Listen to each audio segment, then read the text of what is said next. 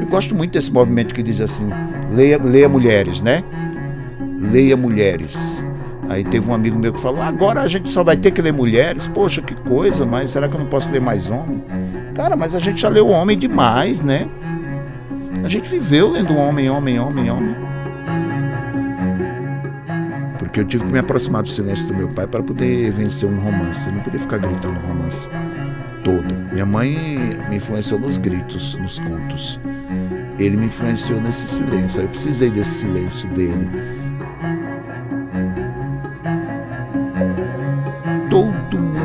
loteia a sua vida inteira. Todo mundo sabe o que você precisa ser, o que você tem que ser. E aí a literatura, nesse sentido, desvirtua tudo, desconstrói tudo. Então o universo é todo masculino, o universo é todo todo cangaceiro. Né?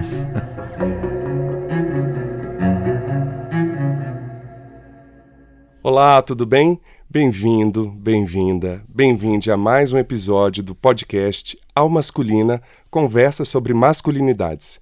Eu sou Paulo Azevedo e conto com a parceria dos meus amados Conrado Góes, Claura Santos e Vitor Vieira. Você que nos acompanha desde o primeiro episódio sabe que a nossa ideia aqui é entender as visões dos nossos convidados sobre as masculinidades da forma mais aberta possível.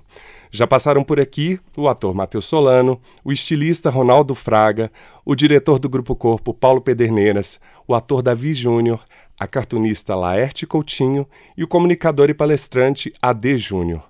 Foram encontros que, olha, que reafirmaram o nosso propósito de escutar para refletir, gerar ideias e abrir diálogos sobre as masculinidades e suas diversas maneiras de estar no mundo hoje para encontros mais viáveis para todo mundo. Você que ainda não ouviu os episódios anteriores, vai lá, siga o nosso perfil no Spotify ou na sua plataforma de podcast preferida, ou ainda nas nossas redes sociais e no nosso canal no YouTube. E no quinto episódio da Masculina, quando eu perguntei à cartunista Laerte Coutinho quem ela gostaria de ouvir aqui no nosso podcast, ela respondeu assim: O Marcelino Freire. Marcelino Freire é, um, é uma pessoa que eu, que eu gostaria. Eu gostaria de encontrar ele sempre, porque é um querido, assim, máximo querido. Mas eu acho que ele também tem muito a dizer, a contar e a pensar.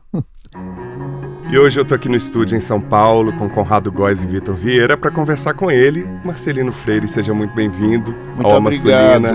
Muito obrigado, Paulo. Muito obrigado, Laerte. Querida amiga de muito tempo. Vocês conhecem há quanto tempo que você estava me contando? Quanto tempo que vocês se conhecem? Eu conheço a Laerte desde o ano 2000, quando nós nos reuníamos na Vila Madalena, uns escritores e escritoras, e a Laerte namorava uma amiga minha, né?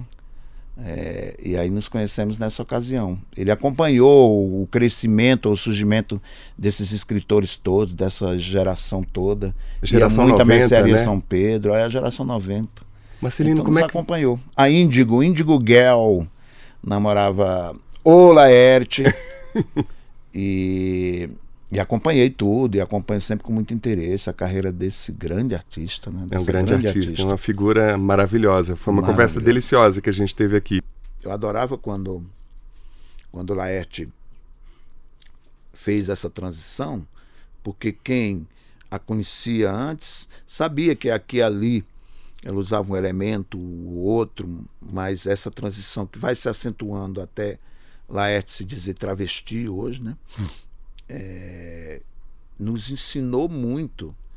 Eu lembro que na época é, que Laerte estava fazendo essa transição, eu disse: eu, eu adoro o que eu não sei.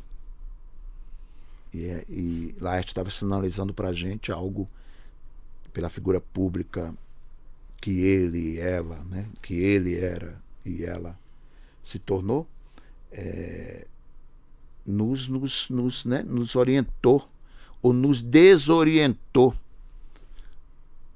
para rever coisas, conceitos e tudo. Isso tem se acentuado cada vez mais. Eu fico muito ouvindo e aprendendo e apreendendo. E desorientando ainda mais, né? Desorientando ainda mais. Eu acho que essa todo tudo que desorienta nos orienta profundamente. Marcelino, como é que você gostaria de se apresentar aos nossos ouvintes? Marcelino Freire, escritor, teimoso. Teimoso? Teimoso.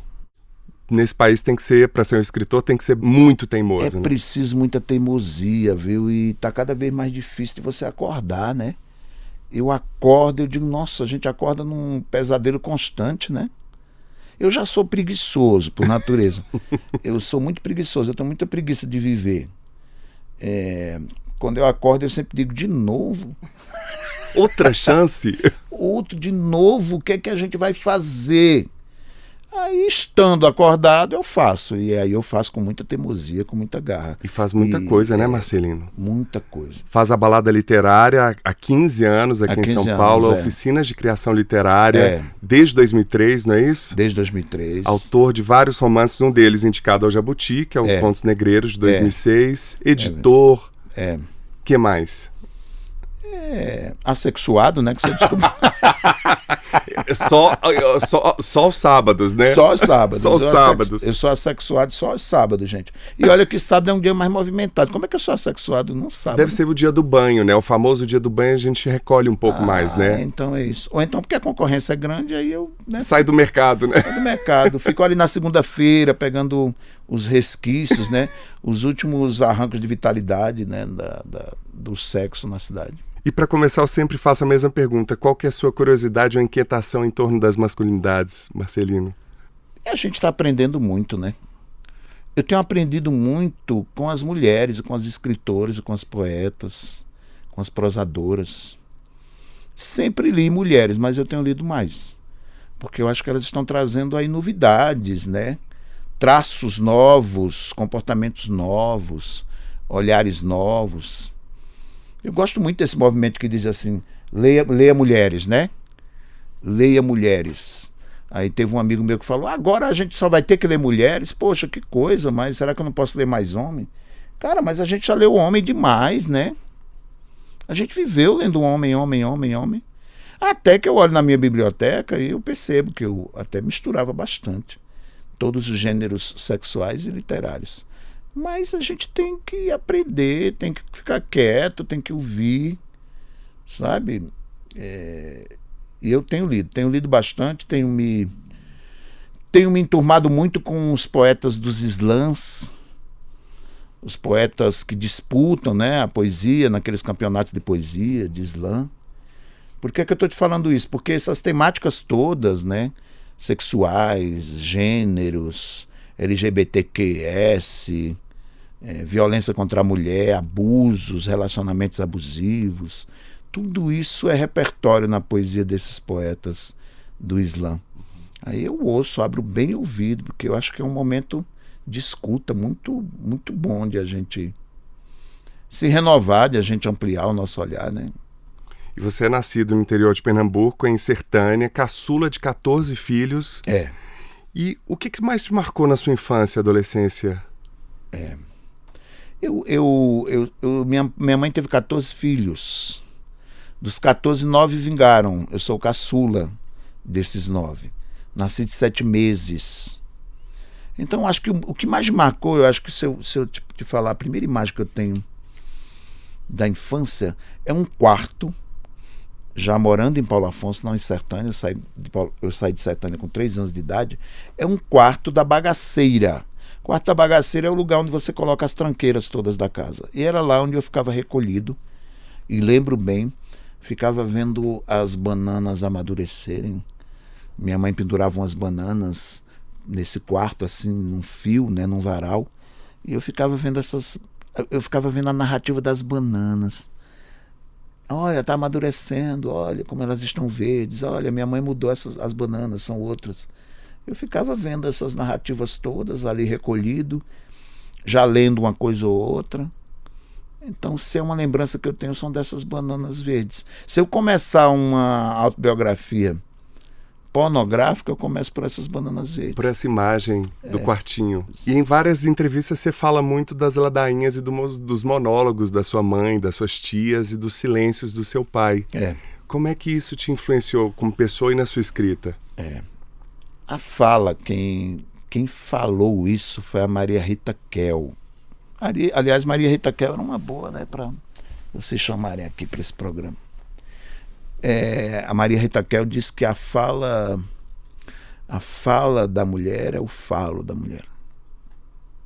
E por que, que eu estou dizendo isso? Porque a fala nordestina, de fato, é de uma presença, sabe, imperiosa, é de uma, é uma, de uma presença empoderada no Nordeste, né?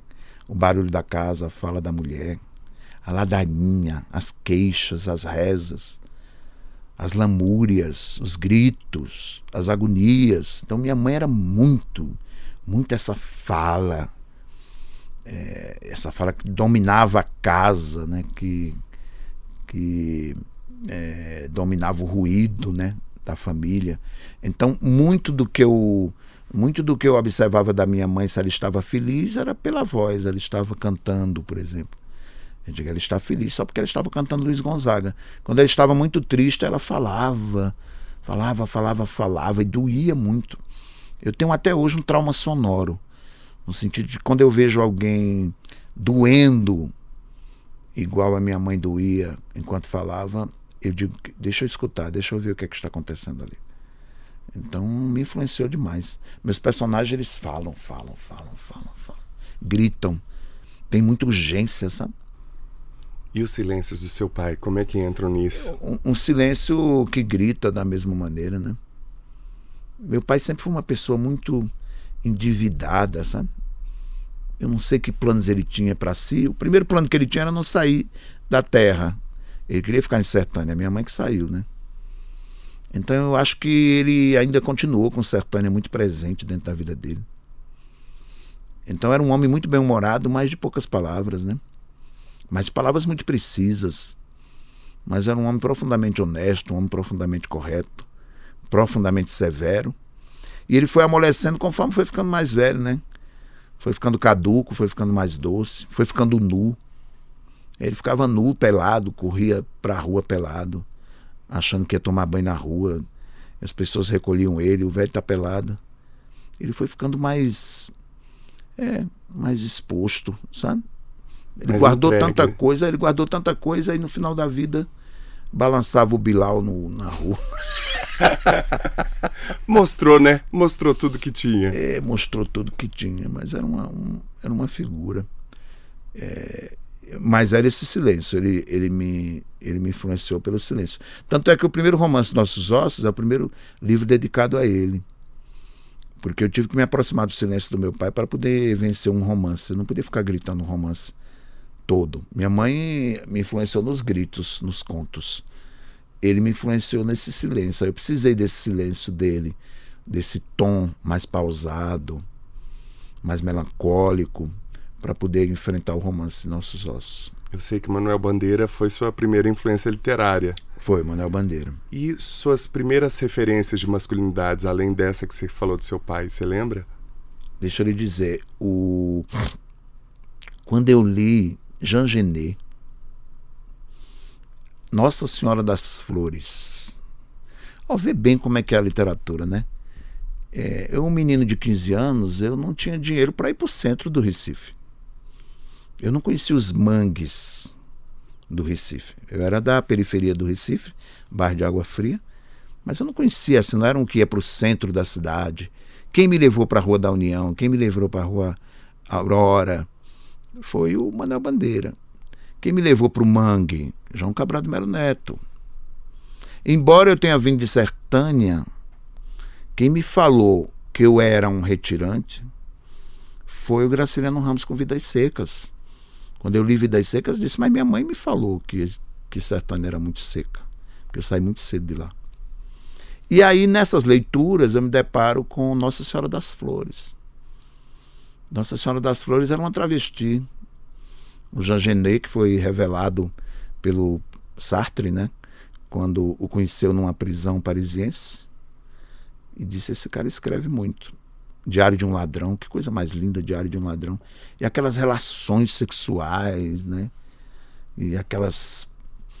Eu, eu aprendi demais com Jean Genet a respeitar o outro, o próximo, e reconhecer as diferenças. E quem primeiro me apresentou as travestis, me apresentou a sexualidade, o suor, um monte de homem junto.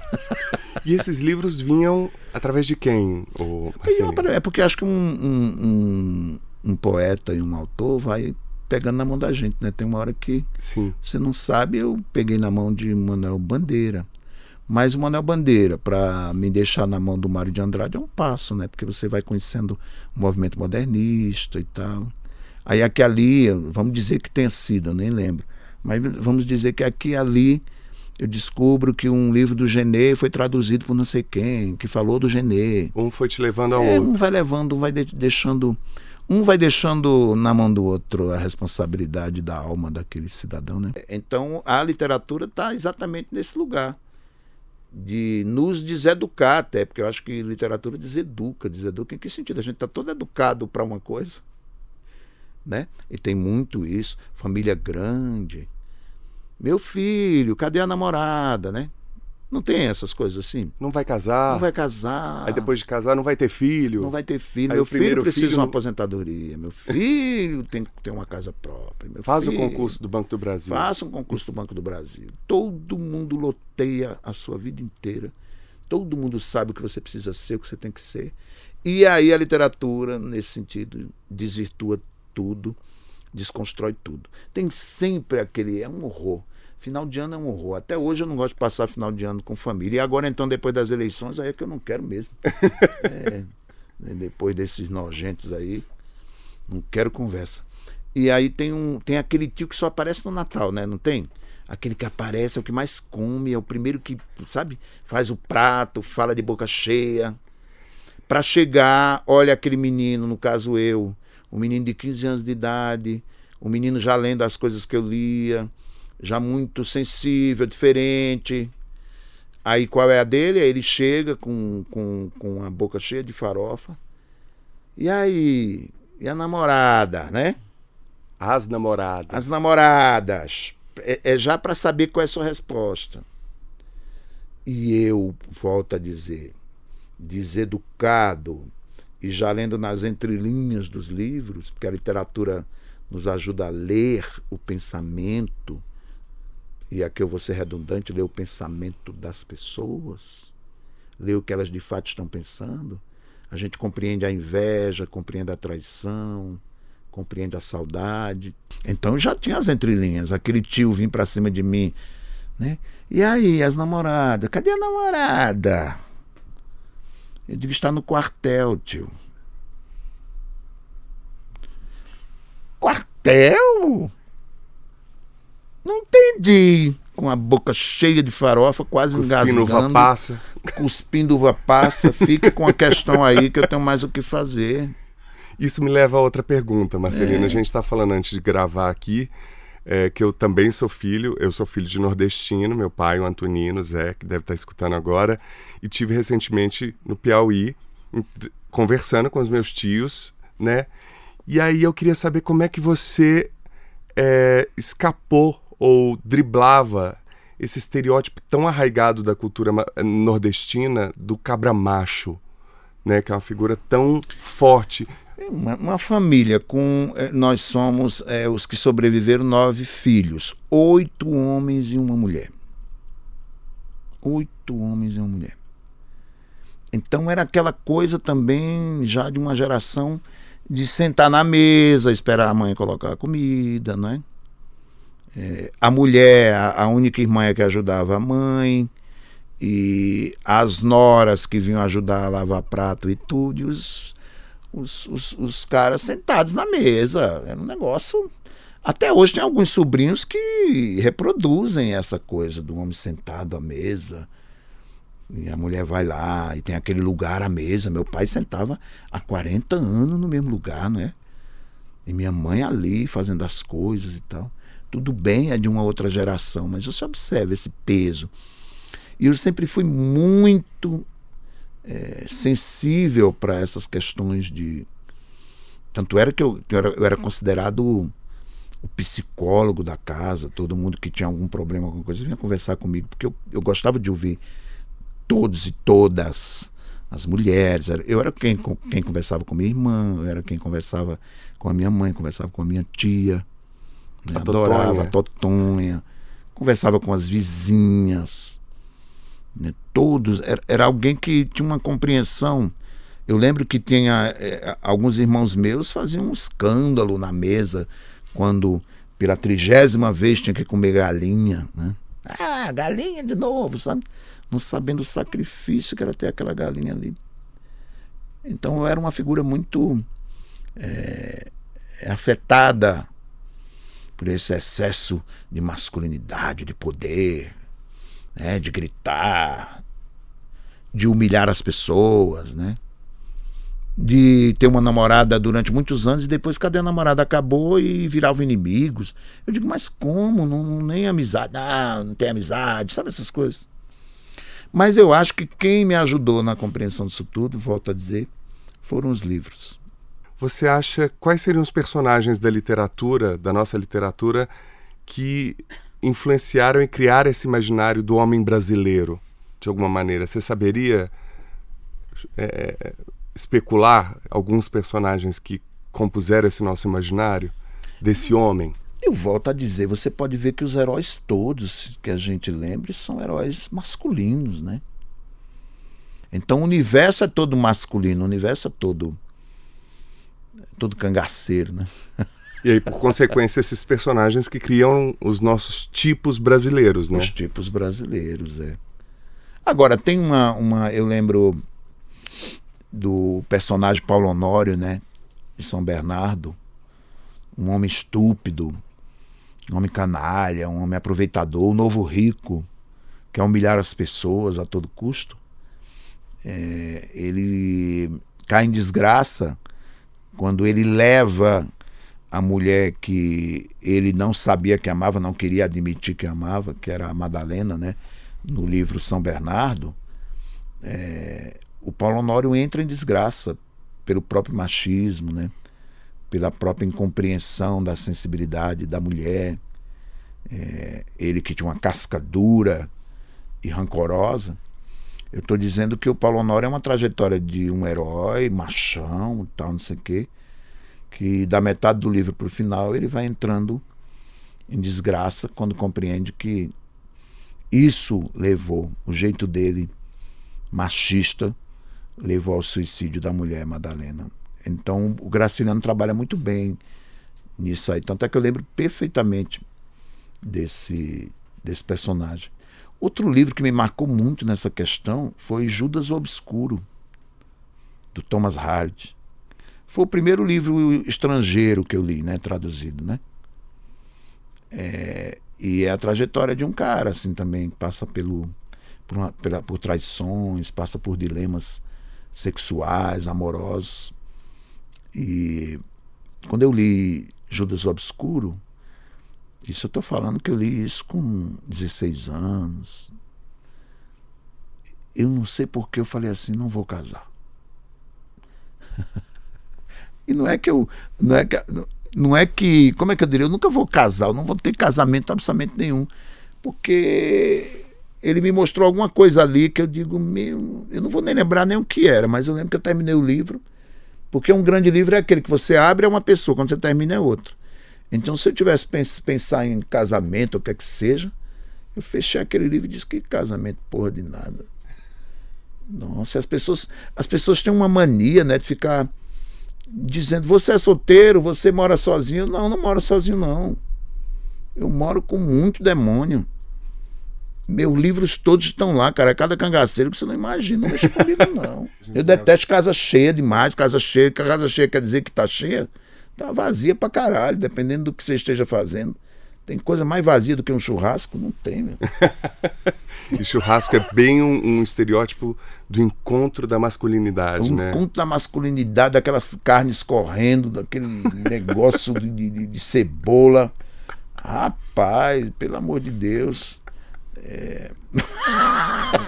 Eu adoro churrasco, viu, gente? Pode convidar pode me o convidar, é, Pode me convidar, é, é, é, o meu momento hétero ali. As, geralmente demora ali o domingo até duas da tarde. Normalmente é no domingo, né? É, duas da tarde. E é o momento hétero que você está comendo churrasco, você não pode, né? Não pode eh, fazer amor ali. Não dá indigestão. Então é um momento hétero só para comer churrasco. Não vem para cima de mim com outras questões. Lugares comuns, como Alvina Muscat. Como fazer para que esses meninos evitem estereótipos de gerações anteriores? A verdade é que seria um papel das famílias, né? Mas as famílias não estão preparadas para educar filhos homens uh, que não sejam dentro da masculinidade tóxica, usando, dando um pouco de razão para você no, no exagero, né? Quer dizer, eles não sabem muito bem o que fazer. Eu vejo pais hoje estimulando as filhas a irem a serem batalhadoras, a disputarem no mercado de trabalho, a aprenderem. Então, está se sabendo muito bem como lidar com as mulheres. Até às vezes um pouco exagerado, né? Mas ainda nós estamos vivendo esse momento né, de mudanças, ainda procurando respostas.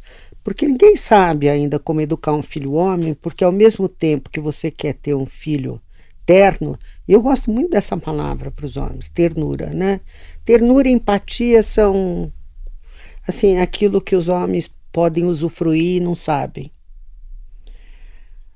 É, eles têm muito medo de transformar o filho num homossexual, num cara que vai ser marginalizado, né? Porque a verdade é que a sociedade marginaliza ainda, né? Então, como, como encaixar, como lidar, dar liberdade para esse homem uh, e, ao mesmo tempo, inseri-lo na sociedade e ele ser bem aceito? Porque a alguma... sociedade, nós precisamos da sociedade.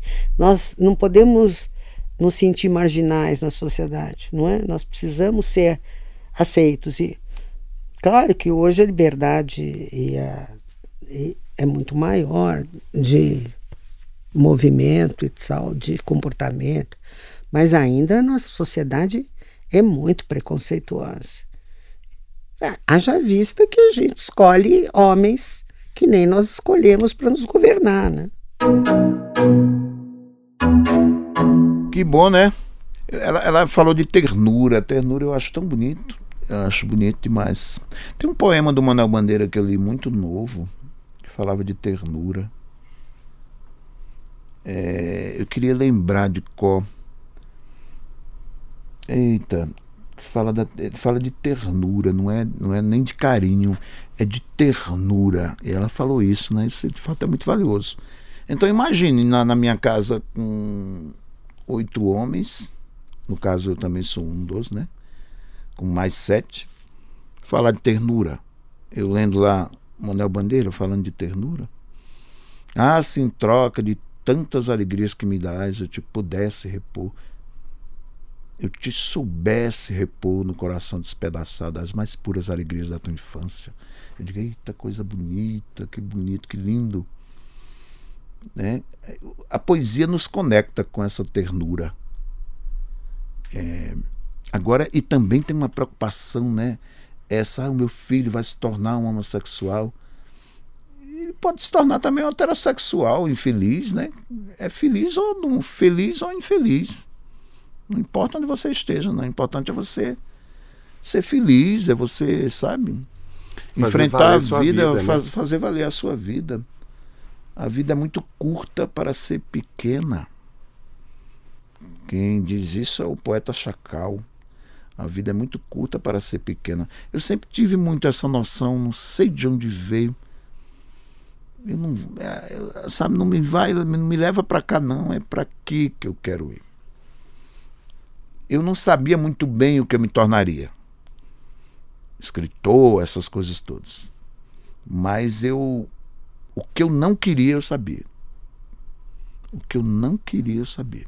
E você fez muita coisa, né? Você iniciou no teatro, escreveu O Reino o Reino dos Palhaços em 81, que foi sua primeira peça de várias, já teve vários, é. várias obras adaptadas é. para o teatro, passou pelo curso de letras, foi bancário também, é. né, Marcelino? É. Publicitário, é. até vir para São Paulo em 91 atrás de um amor. É. O que, que mais te impactou nessa mudança, nessa transição? É. É, na verdade, você falou que eu vim atrás de um amor, e de fato tem isso, né? Eu falo sempre a respeito disso aí. O amor, ele, o amor, a vida é feita dos amores possíveis, não dos impossíveis, né? Então eu vim atrás de um amor, mas idealizado, né? Aí veio São Paulo e passou um pneu em cima, sabe? Aí você diz: o que é que você vai fazer? Você vai fazer a tua vida é, valer a pena a partir dos amores possíveis. E os amores possíveis são migalhas, né? E com essas migalhas a gente vai construindo a vida possível, né? E não estou falando isso com, com melancolia, não. É exatamente por essa idealização, né? Mas foi bom eu ter vindo acreditando em alguma coisa. E foi bom também eu ter me reinventado, no sentido de que é, São Paulo veio com muita força, assim, sabe? Mas ao mesmo tempo eu dizia, rapaz, o que, que é isso? De onde eu vim? Todo mundo. Quem me deu sotaque foi São Paulo, né? Porque no Recife, o máximo que perguntava era de onde você é, do Recife ou do interior? Mas aqui era mal abrir a boca, de onde você é? Sertânia. Sabe? Me obrigou a dizer Sertânia. Pernambuco. Essa afirmação para mim foi fundamental para enfrentar a cidade. É, enfrentar a cidade, guerrear. E você estava falando dessa coisa de reafirmar o sotaque, né? E você tem a oralidade muito presente na sua escrita. É. E numa entrevista você falou uma coisa que eu achei incrível, que não é o lugar de fala, é o lugar do grito dos excluídos, né? Então é. você escreve sobre o preconceito. É. Como é que você percebe essa pluralidade de gêneros e orientações e lugares na sua literatura, Marcelino? É. Você sabe que eu escrevi quando eu cheguei aqui em São Paulo, o primeiro livro que eu publiquei foi Angu de Sangue. E foi o livro. Esse livro só foi possível porque eu vim morar em São Paulo.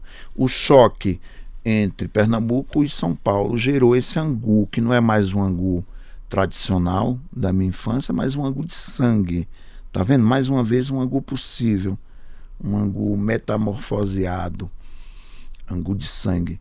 E aí quando eu terminei esse livro, esse livro foi o primeiro publicado por editora, aí eu percebi, eu disse, mas não tem nenhum conto, e não tem mesmo, salvo um grande engano meu, não tem nenhum encontro de um, nenhum conto no ângulo de sangue de temática homossexual. Aí o, o balé ralé é, onde eu centro a temática LGBT em praticamente todos os contos, inclusive na capa do livro, que é a imagem de duas múmias que de fato existiram e que foram encontradas abraçadas em um, em um pântano na Holanda. Essas múmias estão expostas no museu holandês abraçadas numa cama de vidro. Aí quando eu descobri essa imagem, eu digo, nossa, é a imagem do meu livro, Balé Ralé. Porque as múmias estão em posição de balé, em posição de, de fome também, balé, ralé. É, eu estou dizendo que eu entrei fortemente nessa questão e todos os meus livros têm algum conto com esta temática. Porque eu acho que é, uma, é uma posição, um posicionamento político, então, o tempo inteiro, é, os nossos ossos tem. É o primeiro romance tem essa temática. Eu estou dizendo que eu fui encontrando esse lugar também na minha geografia, na, no meu, meu repertório, na minha vida, né? E eu acho importante que a cada livro que a gente escreva, a gente entregue um pouquinho, um pedaço de unha, se comprometa com aquilo que está escrevendo. Você sairia à rua com as palavras que você escreveu? Você sairia com aqueles adjetivos pendurados no pescoço? Você tem que se comprometer. O que você escreve é extensão da sua personalidade. Então eu fui percebendo isso fazendo os livros. E você acompanha a cena literária no Brasil inteiro, né, Marcelino, através de mostras, oficinas e tudo mais em torno do tema. Você sente que é, a cena literária está acompanhando essas articulações e discussões em torno das masculinidades e de todas essas novas conversas ou atualização dessas conversas em torno das sexualidades? Você já apontou isso aqui um pouco na conversa. Olha, eu, eu vou lhe dizer uma coisa. Tem muito escritor frígido que o Brasil estava acabando, as coisas rolando e não saía do seu casulo, não saía, não tirava a bunda da cadeira, achava que estava escrevendo lá no seu cantinho, já publicava pela Companhia das Letras e estava tudo bem. Aí vem na cena literária brasileira a presença maciça de escritores da periferia, escritores organizando seus saraus, organizando seus, seus próprios selos editoriais, movimentando uma cena literária, essa cena literária que sempre falou que eles não escreviam, que não eram capazes de escrever, as academias expulsando da literatura tudo que fosse vigoroso, tudo que fosse feito artesanalmente, não valia a pena, tinha que ter a chancela de uma grande editora. Então esse movimento já existe há muito tempo, há quase 20 anos, né? com o advento dos saraus e tal, que desemboca no advento dos slams e tudo. Então, a literatura brasileira que mais me interessa há muito tempo é a literatura que vem deste lugar. A literatura que vem no corpo, sabe? Você não escreve só com a cabeça, não escreve só, só com pensamento, escreve com o corpo inteiro. Eles tremem quando estão falando daquilo. Estão falando daquilo com muita propriedade, falando da violência doméstica, falando da homofobia, falando da sexualidade, falando do transgênero, é, tudo, falando do preconceito. E falam com muita propriedade. É uma literatura pulsante, viva, falar, uma literatura falada com corpo. Como eu vibro com isso é tudo menos frígido. É uma coisa eletrizante. Então, a literatura para mim está muito bem obrigado. Se você me perguntasse das livrarias, elas estão fechando. Se você me perguntasse das grandes editoras, estão em crise. É, mas esses lugares estão pulsando, estão vivos. Poxa, por que que. Olha, faz uma coisa, um teste, vai na tua estante você de casa. Atenção. Atenção. Vá na sua estante e diga assim: se você tiver só livros de uma grande editora, significa que quem está fazendo a tua biblioteca é, uma, é a grande editora. E todo o poder maciço que ela tem para divulgar os seus autores. Cadê as editoras pequenas? Cadê os autores independentes? Você tem na sua estante? Se você tem o Google a seu favor hoje, você conhece quem está escrevendo em Teresina? Dá uma gulgada. Autores contemporâneos em Teresina. Mulheres escrevendo em Teresina. Não conhecem nenhum escritor negro ou negra? Poxa, por que, que não conhecemos os escritores negros e negras do Brasil? Por que não conhecemos os escritores negros e negras do Brasil? Porque os escritores africanos que conhecemos durante um bom tempo eram todos brancos. Isso é uma questão. Vá na sua estante e pergunte: escritores indígenas têm? Loucos têm? Editoras pequenas têm? Agora, uma coisa que eu acho maravilhosa mesmo nesses tempos, mesmo, tenho algumas amigas e amigos que de quando em quando eu tenho que reorientar meu pensamento no sentido de que tem muito hoje a coisa da, do homem trans, da mulher trans, né? É, queridos poetas que dizem assim, Marcelo não me chama mais de o poeta, eu sou a poeta, ou, não é, eu não sou mais a poeta, eu sou o poeta. Estão em transição mesmo, né? Tenham queridos e queridos escritores e escritoras que eu acho isso isso tão tão legal. Não é legal não é uma boa palavra mas eu não sei se eu estou conseguindo dizer mas do tipo quando você é, é, é, você encontra uma pessoa que você já pensa eu não sei se eu vou falar ele ou se eu vou falar ela isso você nem pensava 10 anos atrás. Não pensava. 10, 20 anos Eu não vou atrás. falar ele nem ela, e não é nem a questão do homossexual ou do heterossexual. Estou falando de uma outra. e da questão do, do binário, não binário, não é? Você tem na sua fala e na sua escrita uma coragem, uma liberdade invejável, né, Marcelino? E muita ironia que eu acho um, um dos maiores sinais de inteligência em todos os níveis. O que, que te dá medo hoje? Eu tenho, eu, eu tenho medo. Olha, toda vez que me pergunto. toda vez que me perguntam de medo, eu lembro de sapo. Sapo, eu tenho um morro de medo de sapo. Sapo mesmo, rã. Menino. E um dia eu fui no restaurante, chegou uma rã daquela espalhada no prato. Eu digo, como é que eu vou comer uma rã dessa, cara? Tem coisa pior que é tirar. Aqui não tem rã, não, né, no estúdio, não, pelo amor Não, não. É. Gente, mas seu medo é só sapo neste contexto de país está maravilhoso. ah, esses. Olha, não tenho medo absolutamente nenhum desse mano que aí está. Não tenho medo. Não me paralisam de jeito nenhum. As minhas ações são ações sempre afirmativas.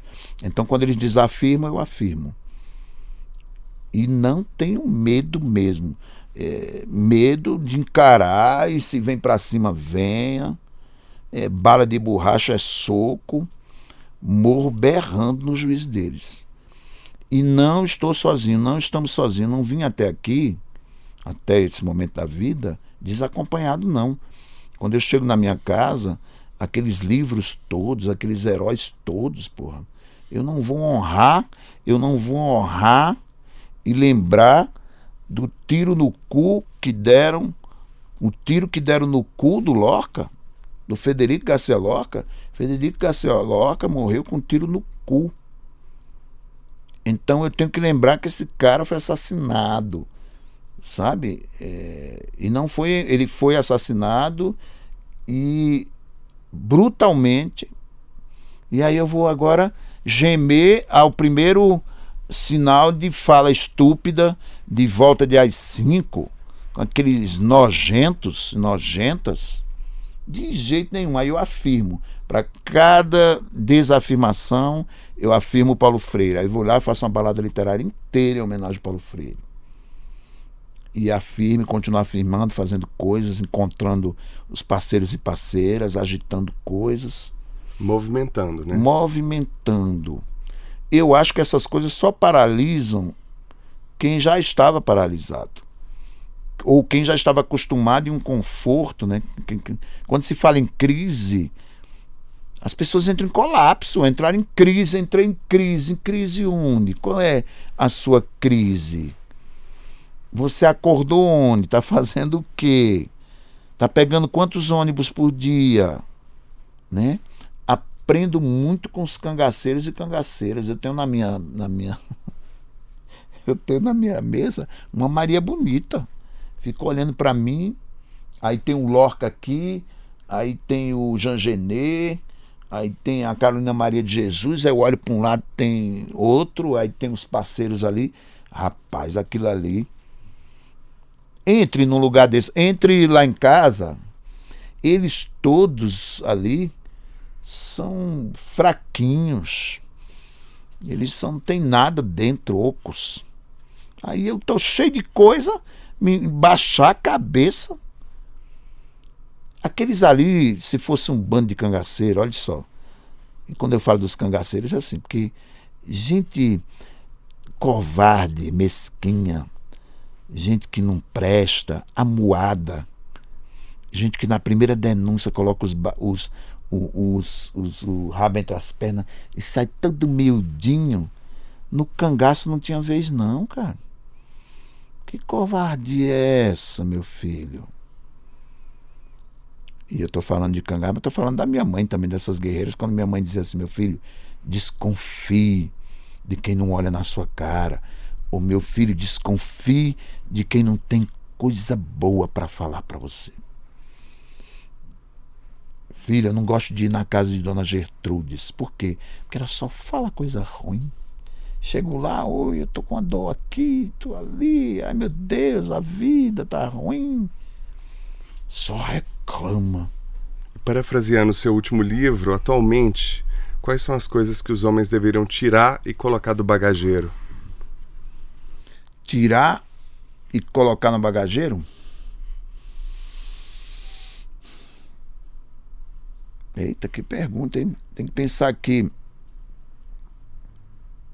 Eu volto a dizer que a gente precisa ler mais as mulheres.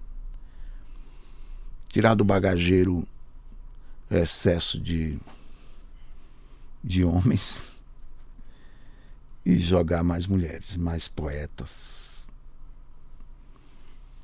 Eu tenho. Eu, eu li agora há pouco o livro da Jaride Arraes, Redemoinho em Dia Quente, uma jovem cearense, né? poeta, prosadora e ativista. Já dividi algumas mesas com ela, mas como eu aprendo com a Jaride Arraes, uma jovem de 28 anos, eu estou dizendo que eu estou aprendendo demais. Aprendendo demais, assim. Uma geração que tem vindo aí na literatura dizendo coisas que eu não não supunha, não estava no meu repertório. Por mais Jean Genet que eu tenha lido. o que eu estou dizendo é que tire do bagageiro o excesso de um excesso masculino, né? Um Walter Ugumãe, querido amigo, escritor, que eu conheço já há muito tempo, ele falou uma coisa que eu acho bem verdade. Ele disse o seguinte: um livro, um livro bom escrito por um homem vale menos do que um livro mediano escrito por uma mulher hoje, na atualidade. O que é que o homem, o que é que você já, o, o quanto de, de livro que você já leu de homem? Muitos. Já disseram tudo. Se não disseram, porque não quiseram, é, porque é, o espaço estava dado. Porque não quiseram. Agora, as questões de avanços de compreensão de uma série de, de coisas está com as mulheres. No sentido de que é, o que é que um homem escrevendo hoje para dizer algo relevante, relevante, ele tem que dizer algo muito relevante, porque já teve muito homem escrevendo e publicando com uma facilidade. Isso vale para todas as artes, né? Isso vale para todas. Eu, eu, inclusive, eu estou dizendo, eu, eu escrevo mesmo com essas temáticas, sendo adaptado para teatro e tudo. Eu fico me perguntando. Aspas. Sabe o homem que encontraram no gelo? Encontraram no gelo da Prússia, enrolado. Os arqueólogos encontraram no gelo gelado da Prússia, perto das colinas calcárias da Prússia. O homem feito um feto gelado com sua vara de pesca Sabe o homem que encontraram, com seu machado de pedra? O homem que tinha cabeleira intacta, arcada dentária? O homem meio macaco, funerário, fossilizado na encosta que engoliu, no tempo perdido? Você viu? Tetravó dos mamíferos do Brasil. O homem vestígio, o homem engolido pela terra primitiva, da terra quaternária, não sei, secundária, que caçava avestruz sem plumas, caçava o cervo, turfeiras, javali mastodonte, e aos mares fisgar selacanto, inimigo de rinoceronte, sabe deste homem? Irmão do homem de Piltdown, primo do homem de Neandertal, do velho Cromagon, do homem de Mauer, dos Incas até, dos filhos do Sol, das tribos da Guiné? O homem de cem mil anos antes da nossa era? Ou mais, um milhão de eras, o homem com uma mandíbula de chimpanzé, parecido mais terrível dos répteis carnívoros do Cretáceo, um mistério maior que este mistério, navegador de jacaré? Não sabe? Homem desterrado por acaso, pelos viajantes, por acaso? Pela paleontologia, não sabe? Visto nas costelas frias da Prússia, repito, Prússia renana, vá saber lá o que é isso. O homem ressuscitado você viu na TV? De ossos miúdos, esmiuçados, abertos para estudo, a visitação nos museus americanos, com uma múmia sem roupa, quase flagrada como se estivesse dormindo nas profundezas do mundo oceânico, o homem embrionário das origens cavernosas da humanidade. Sabe este homem, não sabe? Pintado nas cavernas da Dordogne, mesolítico, Nômade, perdido, este homem dava o cu para outros homens. E ninguém, até então, tinha nada a ver com isso. Balé Ralé, de Marcelino Freire. Marcelino, eu pedi para as pessoas enviarem perguntas para você e eu recebi essa mensagem de uma pessoa que você conhece bem, Rodrigo França, ator, Sim, dramaturgo, nossa, diretor, Rodrigo, que está com amado. contos negreiros circulando aí pelo país.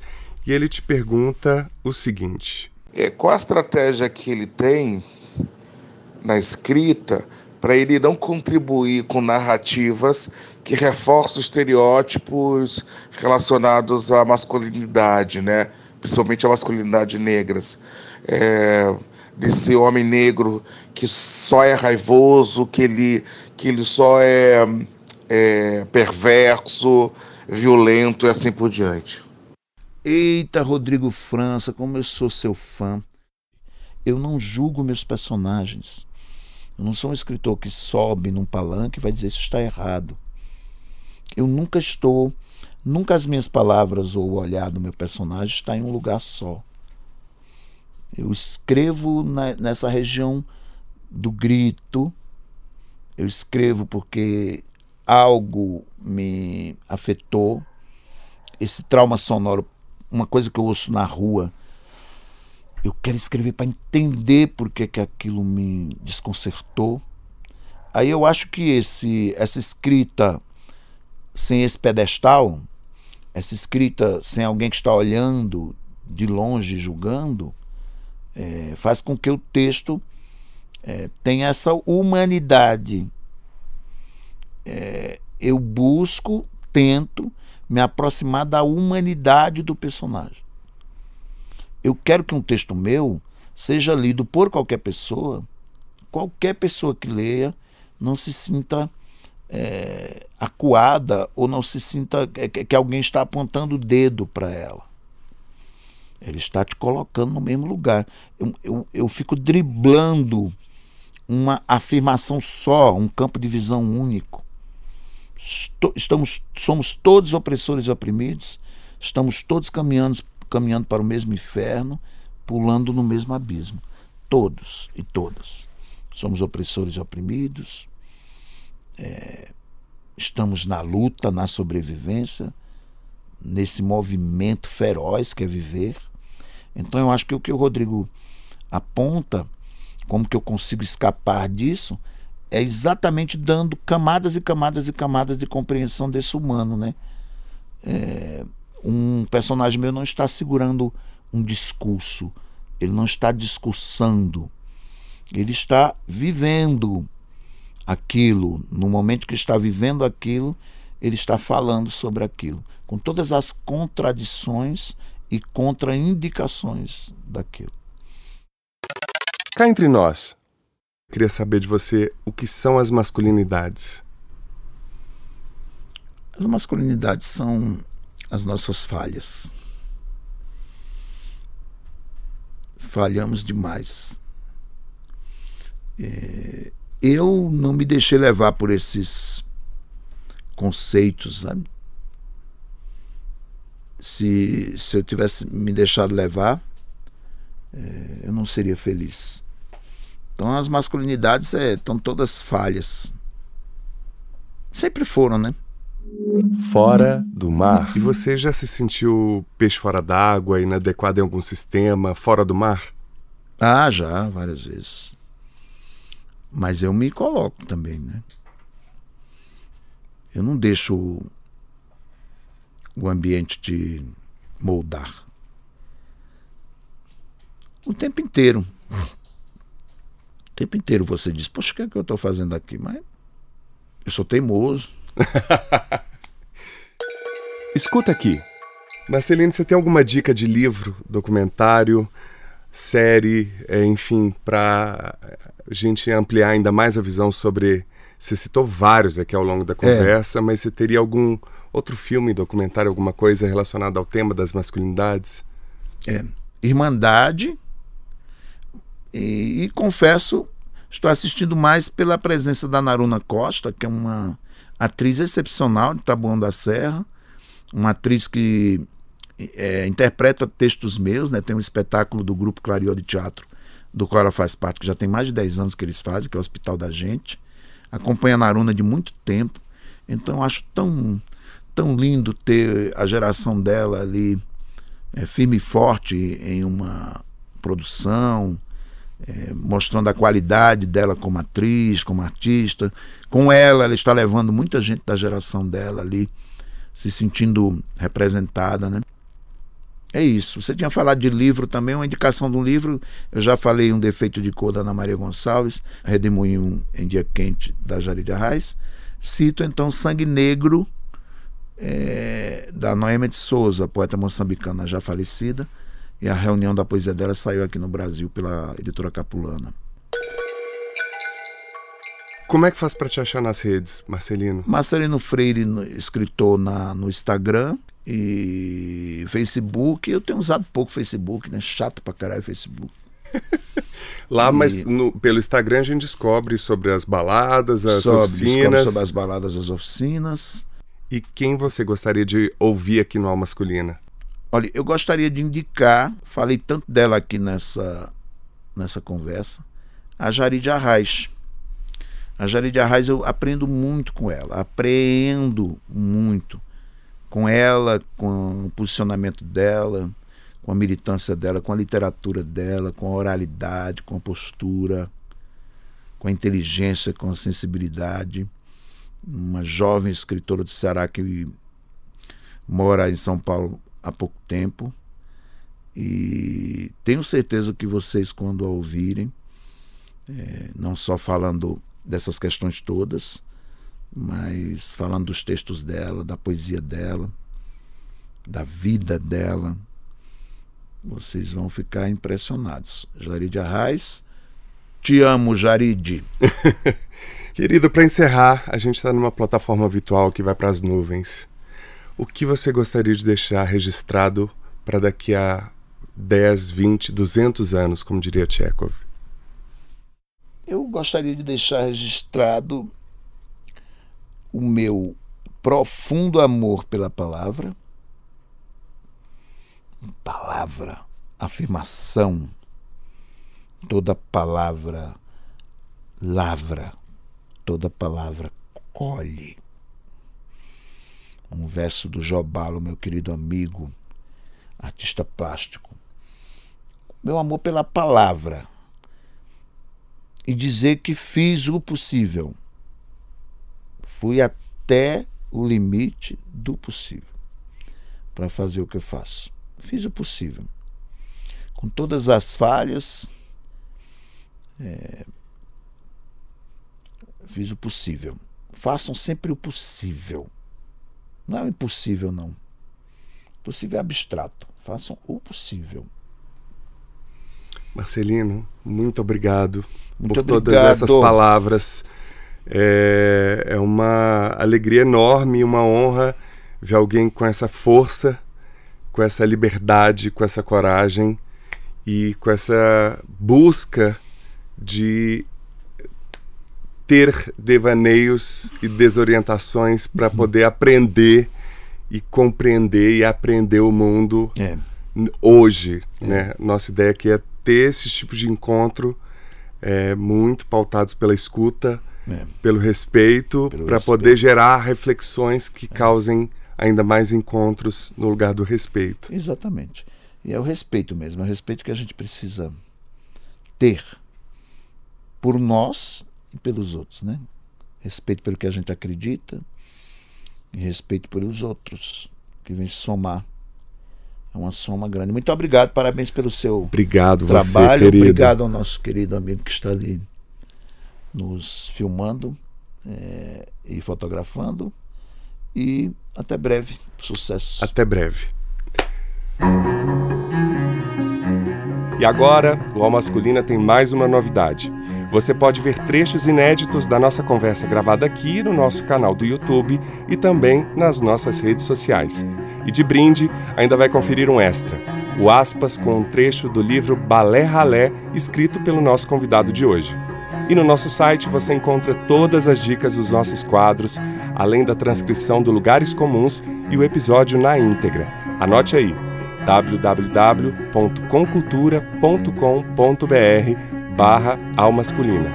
Nos escreva contando o que achou, o que mais gostou, enfim, dê seu retorno, que pra gente é sempre muito bem-vindo. E mais, diga quem você gostaria de indicar para ter essa conversa com a gente e nos ajude a divulgar o Almasculina, ok? Continue nos enviando mensagens, comentários e compartilhe nas redes. Você nos encontra em diversas plataformas de podcast. Spotify, Deezer, Apple e Google Podcasts, entre outras. E no Facebook, barra Almasculina Podcast, no Twitter, arroba Almasculina e no Instagram você me encontra como arroba Paula Azevedo Oficial ou no perfil arroba Almasculina. Gostaria de agradecer muitíssimo a todas as pessoas que colaboraram, em especial aos nossos convidados Marcelino Freire e Malvina Muscat. E também não posso deixar de agradecer Laerte Coutinho e Roberto Vogel. E ainda as mensagens de Bruno Perillo, Daniela Estevam, Douglas Bosco, Fred Nicásio, Juliana Dias, Lidiane Ribeiro, o Lucas Amaral, que é facilitador do Homens Essenciais, Marcelo Várzea, Márcia Valadares, Mariano Matos Martins, Rafael Stein, Renê Nunes, Rita Pisano, Thaís Tosati, Tuco Oliveira e mandar um abraço para o pessoal do projeto Memo, Homem Autêntico, Brotherhood e Homem Também Chora. E para finalizar, dizer que estamos muito felizes de ver a masculina circulando por outros países. Beijos para os ouvintes da França, Austrália, Estados Unidos, Suíça, Portugal, Holanda, Chile, Alemanha e Canadá. Bom, nosso episódio fica por aqui e o Masculino é feito por Conrado Góes na trilha sonora original, gravação, edição e mixagem. Para achá-lo, vai lá no Instagram, conza01. É feito também pela Glaura Santos na identidade visual e arte. O Instagram dela é Glaura Santos. Vitor Vieira nas fotos e vídeo, que está lá no Instagram como arroba Vitor Vieira Fotografia. E eu, Paulo Azevedo, na idealização, produção, roteiro e apresentação. Esse podcast conta com a colaboração da sua companhia e é realizado pela Concultura. E você, que nos deu o prazer da sua companhia até aqui, muitíssimo obrigado e até o próximo encontro.